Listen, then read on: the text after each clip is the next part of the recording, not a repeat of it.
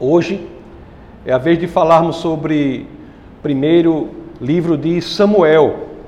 E vamos aproveitar o estudo desse livro para falar sobre as nossas escolhas e as consequências de nossas escolhas. É por isso que o título do tema do nosso sermão, do nosso bate-papo de hoje é Dependendo de Deus para as nossas escolhas. Pois, embora a experiência seja uma boa professora, o preço da aula é alto demais. Embora a experiência seja uma boa professora, o preço que a gente paga para ela é alto demais. Por isso que é importante que aprendamos como devemos depender de Deus quando formos fazer as escolhas da nossa vida. Existe uma lógica, não é? De viver para Deus. O que foi que nós vimos? Nós vimos aqui que tinha um povo, povo de Deus, foi liberto da escravidão, vai para a terra prometida quando está ali no deserto, que nós lemos, vimos nos livros de, de Números, está ali no deserto. O povo de Deus está ali no deserto para ir para a terra prometida e ele, aquele povo de Deus, opta por não seguir o plano de Deus para a vida dele. O povo de Deus escolhe passar a vida no deserto. Então, aquela geração que chega ao deserto, ela toda morre. E é a próxima geração, pessoas que nasceram ali, que não mais sob o comando do grande líder Moisés, mas agora sob o comando de Josué, entra na terra prometida. E nós vimos que uma das coisas mais importantes do ministério de Josué foi ter convocado a reunião nacional do povo de Deus e ter dito assim para aquele povo: olha pessoal, vocês viram que passamos por batalhas, nós vencemos muitas pessoas, muitos povos, vencemos tudo isso. Vocês nasceram na dificuldade, nasceram no deserto, e aqui vocês estão. Agora eu vou lhe dar a mais importante mensagem da minha vida. Josué disse para o seu povo: vocês vão viver em prosperidade. Cuidado, cuidado. Vocês vão habitar em casas que já estavam construídas. Vocês vão comer daquilo que já está plantado. Cuidado. A pessoa, quando vive em prosperidade, é muito fácil ela se esquecer do Senhor. Isso é um problema que acontece até hoje em dia, não é? Quando muitas pessoas elas colocam no centro da sua preocupação religiosa ou no centro da sua teologia a bênção em lugar do abençoador. E Josué sabia disso e tinha colocado aquilo para o povo não é? Reuniões de, de povos é, cristãos, comunidades cristãs que não são cristocêntricas, mas se colocam no centro da adoração, quando na realidade o Senhor é a razão de nossa existência e deve estar no centro de tudo. E aquela preocupação de Josué surtiu efeito. Aquela geração que estava presente naquela grande reunião nacional, de fato, adorou o Senhor, mas os filhos daquela geração trouxeram algo absolutamente inaugural, absolutamente inédito para o povo de Deus. As Escrituras dizem que os filhos da geração a quem Josué ensinou a, foram as primeiras pessoas na história do povo de Deus que não conheciam o Senhor. Por isso, aquelas pessoas entram numa, numa série de idolatrias, em ciclos de idolatria. E depois da idolatria se vê em posição miserável, clamam ao Senhor para que envie um líder militar para os libertar, e Deus assim faz, envia um líder militar.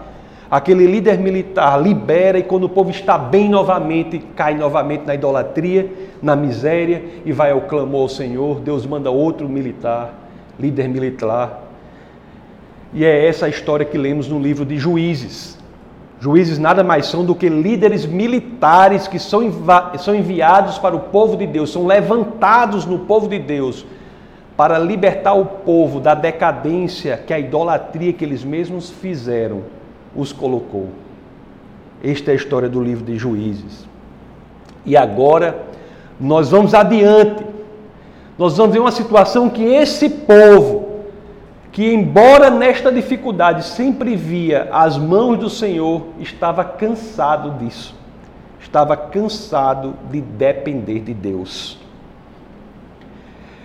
As vitórias que Deus nos dá muitas vezes são por caminhos que nós não pensamos, não esperamos. Isso é interessante. Às vezes nós achamos que de uma forma Deus faz de outra. As estratégias que Deus tem para a nossa vida são às vezes muito esquisitas. E o povo não estava acostumado ou não queria mais viver assim. Deus dando soluções que ele ficava quase que com ansiedade sem entender como é que seria o futuro. A própria fuga do Egito, como é que ela foi? Imagine o povo vai fugindo, chega em frente do Mar Vermelho, e agora o que vai acontecer? Nada. No que ele tinha aprendido, no que ele tinha estudado, no que ele sabia, dava saída para aquilo. O que vem é a providência do Senhor que abre o mar e eles passam com os pés secos. E o povo, embora ele tivesse experimentado a providência do Senhor, parece que não queria mais depender dele. Ele queria, agora estou cansado da providência do Senhor, estou cansado da dependência do Senhor. A própria invasão de Canaã que eu falei, sob a liderança de Josué, você vê situações que qualquer estudo do militarismo acharia absurda. Ora, basta falar da invasão de Jericó, não é? Você é uma cidade totalmente fortificada, qual é o grande plano militar que Deus dá? Marchar ao redor das muralhas sete vezes e tocar trombeta? O que é que um especialista na lista militar diria sobre aquilo? Diria que era uma loucura. E os homens estavam assim: o Senhor tem agido, mas isso me deixa nervoso, porque eu não sei de onde vem a solução. A solução é inesperada, não é de acordo com meus planos. O próprio livro de Juízes, você vê situações inúmeras como essas. Muitas vezes, quando o homem se antecipa e faz algo que parece lógico, parece razoável, Deus diz: Meus planos são diferentes. E o homem tem que agir ao contrário do que normalmente uma pessoa agiria. Você se lembra lá a situação de Gideão?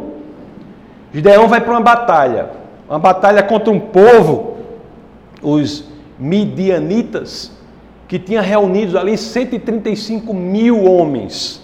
Gideão vai lutar contra 135 mil homens. E o que é que Gideão faz? reúne um exército de 32 mil pessoas. Era tudo que ele conseguiu. 32 mil pessoas para lutarem contra um exército de 135 mil homens. É tudo o que ele poderia fazer de acordo com o que ele já sabia. Ele espremeu o seu cérebro e o seu conhecimento ao máximo para chegar com essa conclusão. Vou reunir o maior número de pessoas. Mas Deus vem com um plano melhor e diz o quê? diz assim: Estou contigo, Gideão. Agora tem uma coisa: você reuniu 32 mil pessoas para lutarem contra 135 mil, não foi? Estou contigo e te digo uma coisa mais: baixa o número. Ele baixa um pouco mais para 10 mil, se eu não me engano, 12 mil. Aí ele chega, aí ele diz assim: Não, baixa mais, Gideão. Você vai lutar contra os 135 mil, você vai lutar com 300 homens. O povo de Deus está vendo, eu não aguento isso, é muita emoção. É muita emoção. Quando eu faço tudo o que eu quero, do jeito que eu sei, que eu não estou preparado, eu sei que aquele é o caminho, Deus vem com um plano incrível, o povo experimentava a vitória, mas eu acho que a emoção dele era tão grande que ele não sabia nem como agir. Em outras palavras, sempre houve vitória para o povo de Deus e ainda sempre há hoje em dia. Mas não se engane, a vitória não existe senão com a intervenção, o direcionamento, a orientação do Senhor. Mas será que nós, como aquele povo, embora saibamos disso, conseguimos viver assim? Será que é fácil depender de Deus? Será que é fácil depender de Deus? Verdadeiramente? Ou nós sempre queremos dar o nosso jeito? Será que é fácil depender de Deus? Lá atrás, na minha história de, da minha esposa, quando nós nos convertemos, nós tivemos, é, cuidando de nós, um casal de pastores que realmente era um casal maravilhoso e até hoje nós temos por ele, por esse casal, maior apreço, que é pastor Samuel e pastora é, Marinila. Minha mãe que está aqui conheceu muito bem, um casal maravilhoso. Aí você veja bem, pastora Marinila, inclusive, faleceu. Mas naquele momento eu havia me convertido, né? A pastora Camila também, a gente chegou para ela lá, a pastora Marinila, e ela nos ensinava muitas coisas. E uma coisa que ela disse assim, que no momento a gente não prestou muita atenção, mas depois, que coisa sabe, ela disse: olha, de tudo o que há na caminhada cristã, a coisa que é verdadeiramente difícil e é a mais importante é depender de Deus. Ela disse: Que coisa verdadeira, hoje eu sei disso, viu? Que coisa verdadeira. Hoje eu sei disso. Que coisa verdadeira. E o povo ali não queria depender mais de Deus. Outros povos tinham um rei. O povo de Deus olhava, outros povos tinham um rei. E eles começavam a pensar: eu quero viver assim também, eu quero ter um rei, eu quero que a coisa fique mais estável. Eu quero alguém que seja um líder militar que eu sei quem é e quem vai ser depois, quando ele morrer, que tem uma linha sucessória clara. Eu quero deixar de tanto frio na barriga quando o problema acontecer. Eu quero outro rei, eu quero um rei de carne e osso. Esse era o clamor do povo de Deus. Que coisa! Queria um líder militar poderoso, que os libertasse da opressão. Mas eles queriam um líder como os outros povos tinham. Eles queriam um líder como os pagãos tinham. Já pensou? Quão ofensivo isso é para Deus? Eles queriam um líder igual ao que os outros, os pagãos tinham. É por isso que eu gostaria que vocês, por gentileza, abrissem as escrituras em 1 de Samuel, capítulo 8. Vamos ler dos versos 4 ao 5.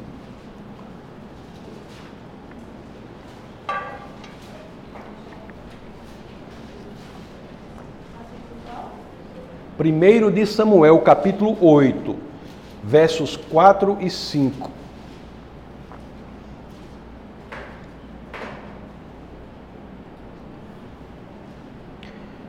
Então os anciãos todos de Israel se congregaram e vieram a Samuel, a Ramá, e lhe disseram: Vê, já estás velho, e teus filhos não andam pelos teus caminhos. Constitui-nos, pois, agora um rei sobre nós, para que nos governe como tem todas as nações.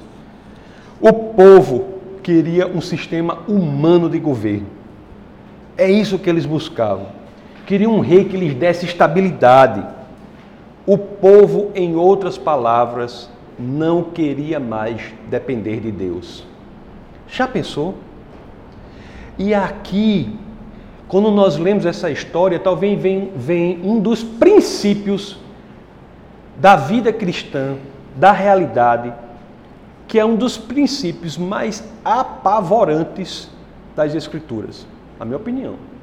Se tem algo que é para você ter medo, ficar tremendo todo dia, é esse princípio que eu vou falar aqui das Escrituras, que é o seguinte princípio: Deus sempre respeita as nossas escolhas. É um princípio extremamente apavorante. Ele respeita, pessoal, as nossas escolhas. Deus nos cria como seres maduros moralmente seres, portanto, que arcam com as consequências das próprias escolhas. Isso não é aterrorizante não para vocês? Você saber que as suas escolhas são respeitadas por Deus? E assim como é hoje, será sempre, foi naquele momento. Deus respeitou, embora soubesse que não era o melhor para o povo, ele respeitou a escolha daquele povo. Lá na 1 de Samuel, capítulo 8 ainda, no verso 22, o que é que o Senhor diz então? Então o Senhor disse a Samuel: Atende a sua voz e estabelece-lhe um rei. Agora, juntamente com esse segundo princípio, que diz que Deus respeita as nossas escolhas, nós lemos um que se soma a ele, que é o de que as nossas escolhas trazem consequências duradouras. Nós temos que ter isso sempre em mente, sempre, sempre em mente. Muitas vezes as nossas escolhas trazem consequências que duram por décadas, senão pela vida toda. Amizades que nós temos, que cultivamos, amizades que nós escolhemos, trazem consequências em nossa vida duradouras. Casamento, como casamos, com quem levamos o nosso casamento, isso traz consequências duradouras. Relacionamentos que nós temos de todas as, todas as índoles, todas as naturezas, a carreira profissional que nós escolhemos, são todas escolhas que trazem consequências extremamente duradouras. Levar uma briga adiante. Vamos levar uma confusão adiante ou vamos tentar resolvê-la? Vamos levar um problema adiante ou vamos tentar resolver? São escolhas que trazem consequências duradouras. É por isso que nós devemos sempre saber isso, que depender de Deus é a melhor forma para tomar escolhas corretas. Porque, como diz o tema aqui da nossa pregação, o título desse sermão, desse bate-papo, embora a experiência seja uma excelente professora, o preço que a gente paga para a matrícula nessa aula dela aí é muito alto. Você quer ter experiência como sua professora, você vai ter, ela vai lhe ensinar, você vai aprender, mas a matrícula, o preço é lá em cima. É mais barato estudar na Universidade de Harvard do que pagar para a professora experiência. Seguir do Senhor é barato, basta obediência, e Ele sempre sabe o que nos ensina. É verdade, meus queridos, e aqui vem a coisa boa. É verdade. Embora Deus respeite as nossas escolhas e elas tragam consequências, escolhas fracas trazem consequências dolorosas, nós sabemos de tudo isso. Mas neste meio é verdade que, graças ao que Cristo fez por nós, por pior que tenham sido as nossas escolhas, Ele sempre estará ali para nos ajudar.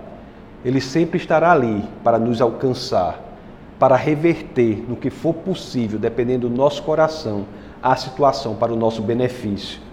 Mas tudo isso, a presença do Senhor, que é constante na vida que aqueles assim querem, para reverter situações difíceis, não afasta a nossa responsabilidade pessoal.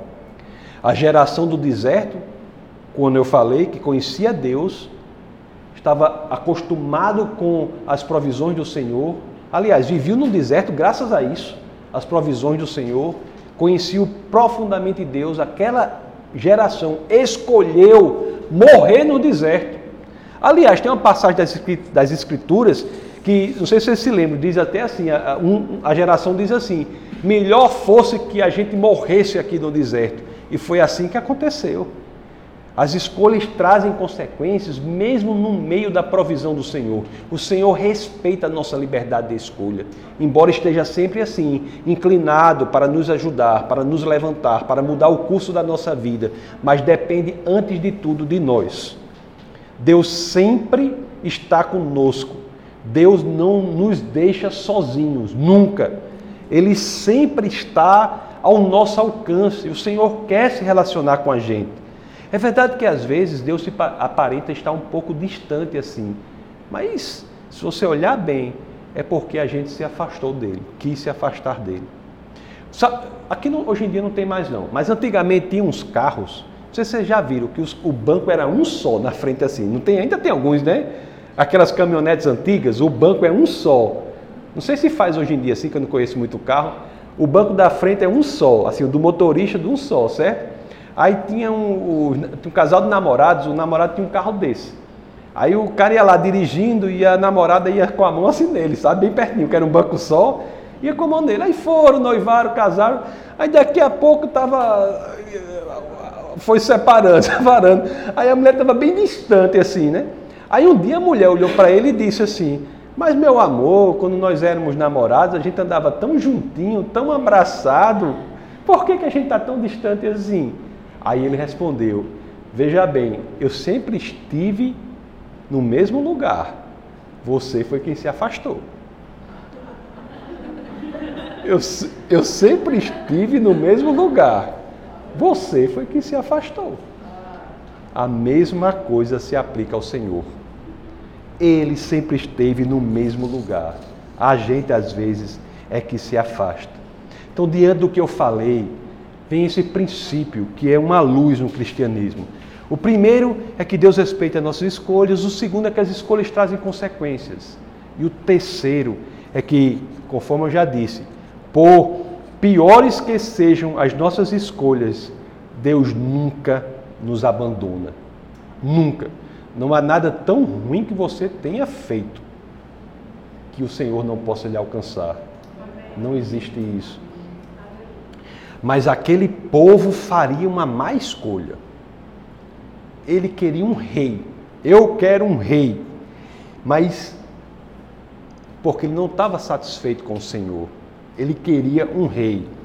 Mesmo assim, mesmo sabendo que o seu povo faz escolhas erradas, Deus não nos abandona.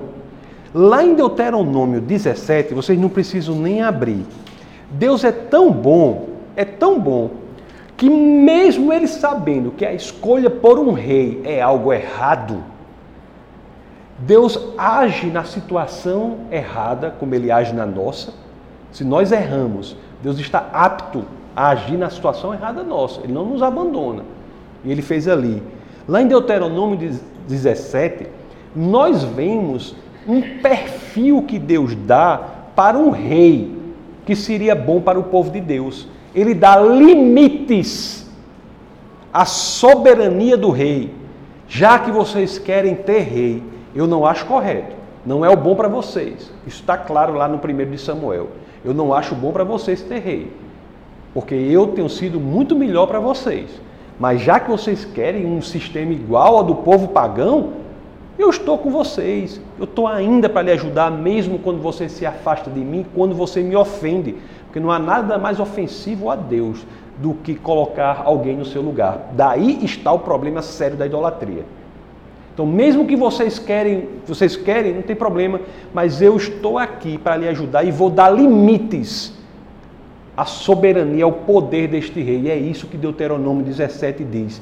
Ele dá um perfil de como o rei deveria ser.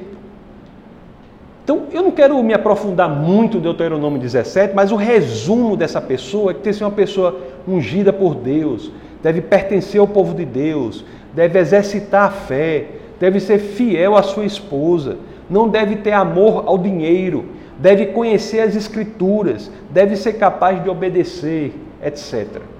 Esse é um perfil que Deus dá para o rei, já que eles querem rei, está aqui um perfil. E então, depois disso tudo, um rei é indicado. Quem foi o primeiro rei indicado? Saul. Saul é indicado. Saul atende esse perfil que Deus dá? Não. De forma nenhuma, não é? Aliás, algum rei atendeu esse perfil? Saul não era muito obediente a Deus, não é? Não era muito obediente a Deus, o primeiro rei. O segundo rei foi Davi. Eu considero Davi o melhor rei que Israel já teve. Mas mesmo assim, ele não atendia esse perfil.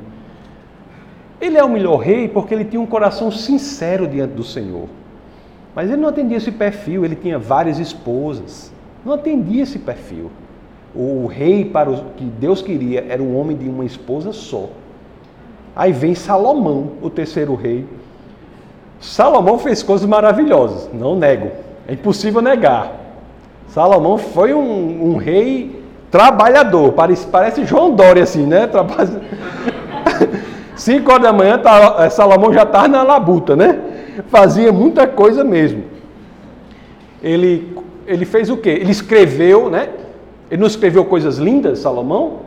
Coisas lindas, né? Cantares. É um poema belíssimo. É o único livro erótico da Bíblia, né? Cantares é um livro erótico. Fala, do, fala que o amor do esposo pela esposa não deve apenas morrer, se, se circunscrever, se limitar ao amor no plano espiritual da alma, mas deve também se realizar no plano físico. É isso que está no livro de Cantares. É, uma, é um livro sobre o amor físico, amor erótico. Salomão fez isso. Salomão construiu o templo, que hoje é até conhecido né, como Templo de Salomão. Que foi destruído no ano 70 depois de Cristo. Salomão fez coisas muito bacanas. Agora Salomão teve 700 mulheres. 700 mulheres. E não apenas isso, essas mulheres perverteram o coração de Salomão no, na velhice dele, para que ele se afastasse do Senhor. Está lá na primeira Reis 11, 14. Depois da divisão, depois de Salomão, nós temos a divisão do reino. Israel tem vários reis e nenhum deles é bom. Realmente, meus queridos, realmente, a escolha para se ter um rei feita pelo povo de Deus não foi a melhor escolha. O povo, depois desses anos e anos, 400 anos, eles não tinham sido libertos, eles viam a si mesmos na situação ainda de opressão. Melhor seria, não é? Se o povo de Deus tivesse seguido o plano da dependência de Deus. Mas a gente viu que o Senhor não abandona o seu povo. Mesmo nos erros, o Senhor não abandona o seu povo. E agora Deus está pronto para agir. Deus diz: agora eu vou mandar para esse povo um rei que atende a este perfil um rei que atende a este perfil. Sabe como é o nome desse rei que ele manda? Jesus Cristo. É o que liberta definitivamente. Você veja que é muito curioso, vocês já pensaram sobre isso. Por que, se nós pararmos nessa história aqui, nesse ponto, e andarmos para frente na história mil anos, dez séculos, Aí acontece um fato na história. Quem é o rei? Dez séculos depois aqui você tem Herodes como rei. Aí tem aquela situação que eu gostaria até que você abrisse aí, Mateus, no livro de Mateus, capítulo 2. Vamos ler os versos 1 e 2.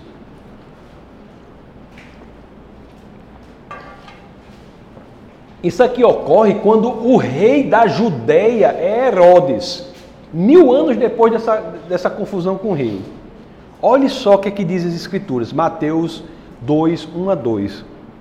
Tendo Jesus nascido em Belém da Judéia, em dias do rei Herodes, eis que vieram os magos do Oriente a Jerusalém e perguntavam: Onde está o recém-nascido rei dos judeus? Porque vimos a sua estrela no Oriente e viemos para adorá-lo. Já pensou?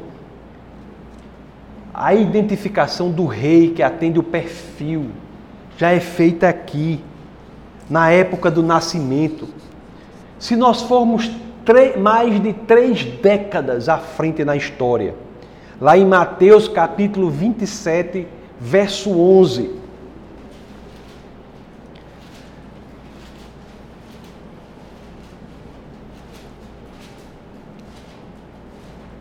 Jesus estava em pé ante o governador e este o interrogou, dizendo: És tu o rei dos judeus? Respondeu-lhe Jesus: Tu o dizes. Este é o mesmo termo, rei, que é utilizado pelo próprio Pilatos no momento da crucificação. Vão lá em João, capítulo 19. Vamos ler dos versos 14 ao 16. Ali, quando Pilatos está prestes a oferecer Jesus para ser crucificado, assim dizem as Escrituras. E era. Ok? E era a sede pascal, cerca da hora sexta, e disse aos judeus: Eis aqui o vosso rei. Eles, porém, porém clamavam: Fora, fora, crucifica-o. Disse-lhes Pilatos: Hei de crucificar o vosso rei? Responderam os principais sacerdotes: Não temos rei senão César. Então Pilatos o entregou para ser crucificado. Pilatos, eu não vou falar sobre isso agora, mas Pilatos é uma figura que é pouco entendida. Quando você olha a posição de Pilatos, é uma posição impressionante de reconhecimento do senhorio de Cristo. Depois, qualquer dia, eu vou pregar sobre isso, mas se você analisar direito a posição de Pilatos, Pilatos é tido como a pior pessoa do mundo. Mas se você for ler e for analisar a posição de Pilatos em vários momentos, é impressionante como ele identifica o senhorio de Cristo. Quer ver um negócio? Lá em Mateus 27, vamos ler do 27 ao 31. Olhe só essa passagem aqui, o que é que Pilatos faz aqui? Olhe só. Mateus 27, capítulo 27, vamos ler do verso 27 ao 31. Olhe só o que diz as Escrituras. Logo a seguir, os soldados do governador, levando Jesus para o pretório, reuniram em torno dele toda a corte. Despojando-o das vestes, cobriram-no com um manto escarlate, tecendo uma coroa de espinhos, puseram-lhe puseram-lhe na cabeça e na mão direita um caniço, e ajoelhando-se diante dele, os, o escarneciam, dizendo: Salve, Rei dos Judeus! E cuspindo nele, tomaram o caniço e davam-lhe com ele na cabeça. Depois de o terem escarnecido, despiram-lhe o manto e o vestiram com as próprias vestes. Em seguida o levaram para ser crucificado diante disso tudo, o que eu mostrei aqui foi que esse homem aqui, que Pilatos identificou como rei, que outros identificavam como rei, está um homem desfigurado, apanhado, humilhado. Eu vi uma vez uma, uma, uma palestra de um médico nos Estados Unidos que ele, ele trabalha sobre a análise médica da condição física de Jesus diante do que as Escrituras narram. Se você entender o que acontece aqui, ele está numa situação absolutamente deplorável. Aí em João 19, do 19 ao 22, vamos ver o que é que Pilatos faz diante de um homem assim. Diz assim, olha só que João 19, capítulo 19 a 22, olha só. Pilatos escreveu também um título e o colocou no cimo da cruz. O que estava escrito era Jesus Nazareno, o rei dos judeus. Será que ele fez isso assim de brincadeira? Vamos ver, olha só, ouvinte, ó. muitos judeus leram este título porque o lugar em que Jesus fora crucificado era perto da cidade e estava escrito em hebraico, latim e grego. Os principais sacerdotes diziam a Pilatos: Não escreva rei dos judeus, e sim que ele disse: Sou o rei dos judeus responde, que foi, qual é a posição de Pilatos diante disso? Pilatos responde, né? O que escrevi, escrevi. Eu, eu sou absolutamente convencido que Pilatos identificou o senhorio de Cristo ali. O rei dos judeus, o que eles não entenderam, o que foi.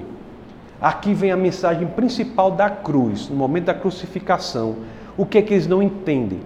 Porque aquele rei que o povo sempre quis, em substituição a Deus e foi mandado a partir de Saul, durante, depois Davi, depois Salomão e todos os mais depois da divisão de Israel no reino do sul e no reino do norte e nenhum se viu.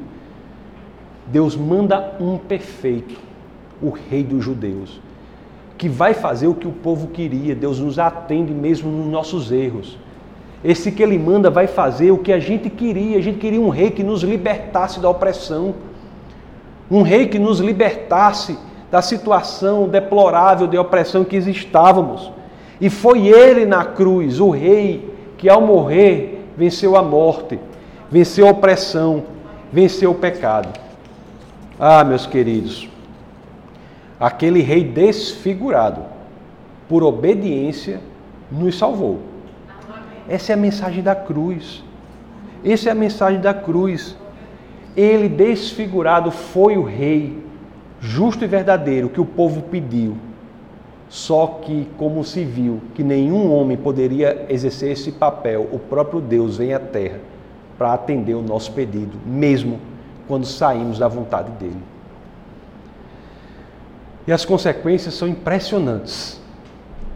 Aquele que era o rei dos judeus, muitos não queriam identificá-lo como rei, quando ele faz o seu ministério, que foi Jesus Cristo, e nos liberta da opressão, qual é o título que ele consegue? Lá em Filipenses 2:9. Muitos não queriam dar a ele o título de rei dos judeus, não queriam conhecê-lo como rei dos judeus. Qual é o título que ele recebe? Pelo que também Deus o exaltou sobremaneira e lhe deu o nome que está acima de todo nome, inclusive o de rei.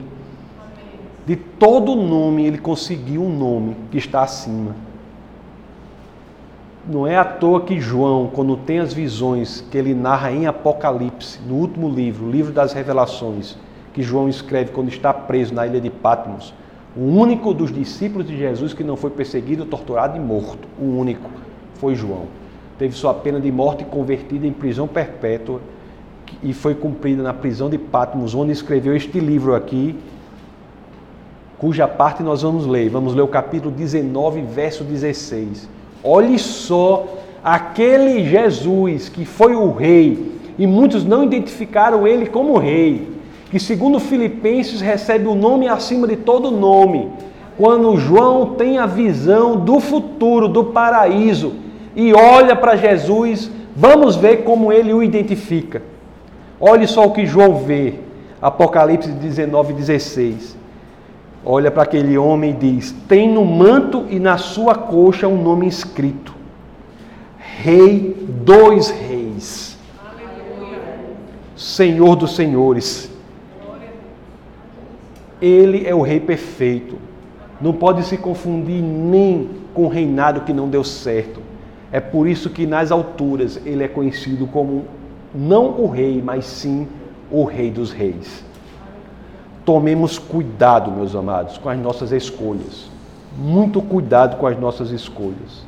Muito cuidado. Deus sempre respeita as nossas escolhas.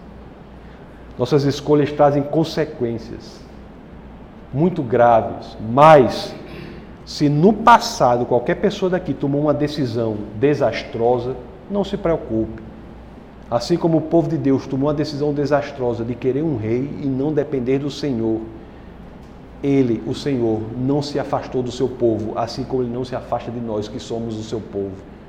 Ele está apto, inclinado para nos resgatar. Por piores que sejam as nossas escolhas, Deus nunca nos abandona.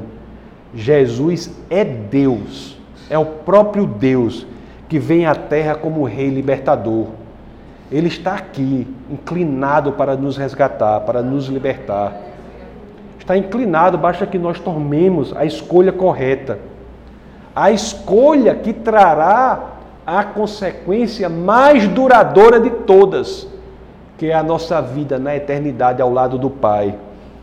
E tudo o que você precisa fazer para isso, meus amados, é receber Cristo como o Rei que liberta, o Rei que liberta das prisões desse mundo e assim nós nos livraremos da opressão e poderemos viver ao lado dele pela eternidade.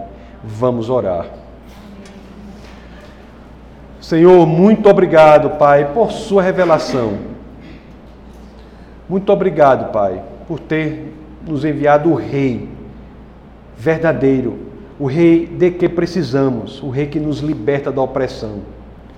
Muito obrigado, Pai, porque sabemos que é graças a Jesus Cristo, nosso Senhor e Salvador, que verdadeiramente encontramos a liberdade.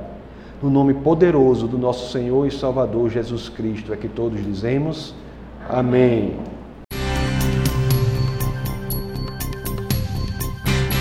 Essa foi uma produção do Ministério Internacional Defesa da Fé, um ministério comprometido em amar as pessoas, abraçar a verdade e glorificar a Deus. Para saber mais sobre o que fazemos, acesse defesadafé.org.